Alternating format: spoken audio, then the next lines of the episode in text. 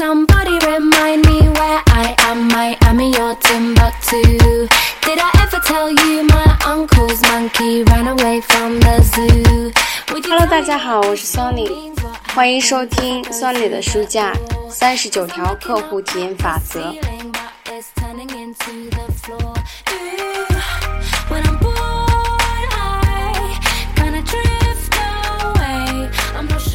那么今天我们就来了解三十九条法则中的法则三：克服文化是自上而下的渗透。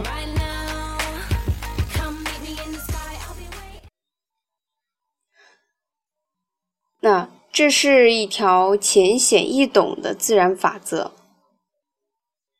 克服的道德观念诞生于企业的最高层，然后逐渐向下渗透到企业的每一个层级。这个过程呢，不是缓缓而至的。客服观念的下渗又快又猛，比起水龙头的流水而言，更像是瀑布一样倾泻而下。无论是一家当地的咖啡馆，还是全球连锁的快餐店；无论是一家小规模的财产服务机构，还是跨国银行；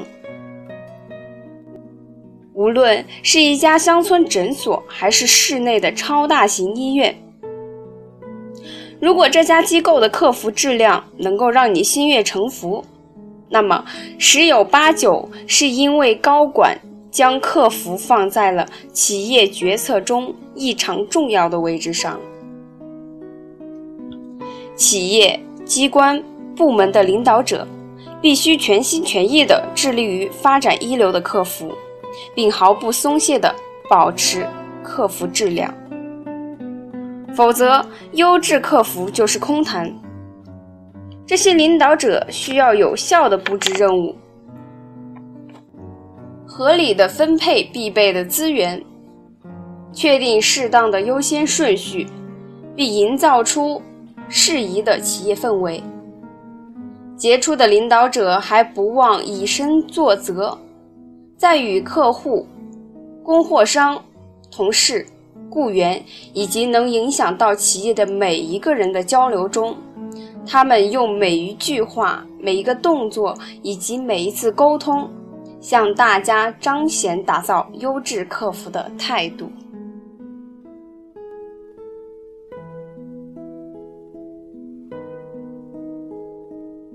客服质量低劣的企业，往往也是让客户们怨声载道的企业。以我个人的经验来看，这些企业的领导者很少在企业运营中秉承着以人为本的理念。在做生意时，他们把全部精力都放在了产品、销售、营销等因素上。诚然，这些都是生意场上必不可少的因素，但是在当今社会，企业单凭这些因素是无法取得长久胜利的。管理者们要认识到，如果想要长期获益，他他们必须提供始终如一的高质量客服，以此招揽回头客，并赢得客户的良好口碑。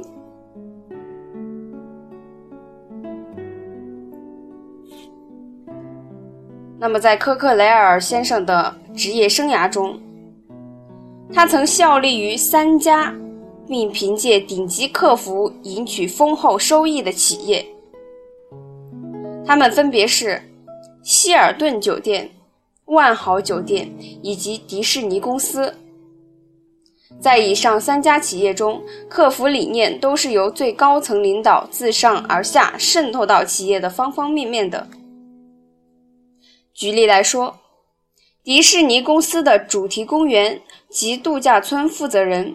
贾德森·格林决定改革企业文化时，他在奥兰多召集了七千多名管理人员，当面把自己对改革的期望详细传达给了大家。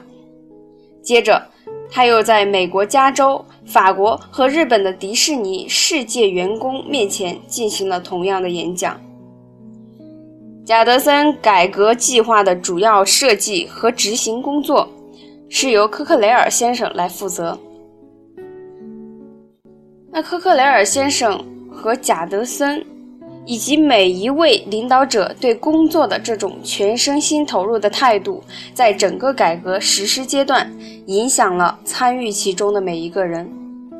我们循序渐进地告诉企业每一位成员，高水准的公园以及在休闲娱乐界广为人知的盛名，并不代表我们可以高枕无忧。游客需要得到最为尊崇的待遇。而他们能为游客带来的这种心理上的满足，也就成为了迪士尼世界这一品牌的标志性特征之一。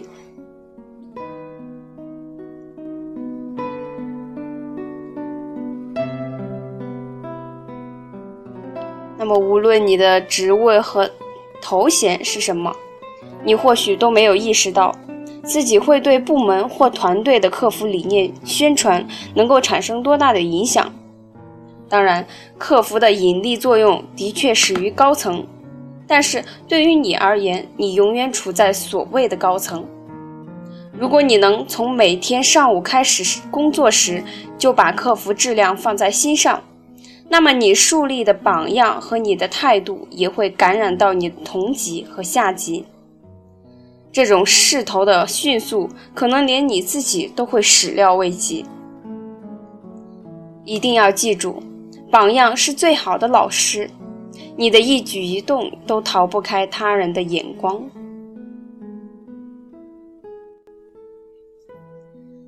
那么，科克雷尔先生曾经读过一本叫做《大胆领导》的书，他觉得收获良多。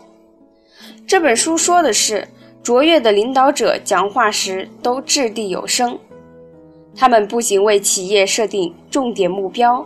还告诉员工应该如何达成这些目标，这其实和培养子女没什么两样。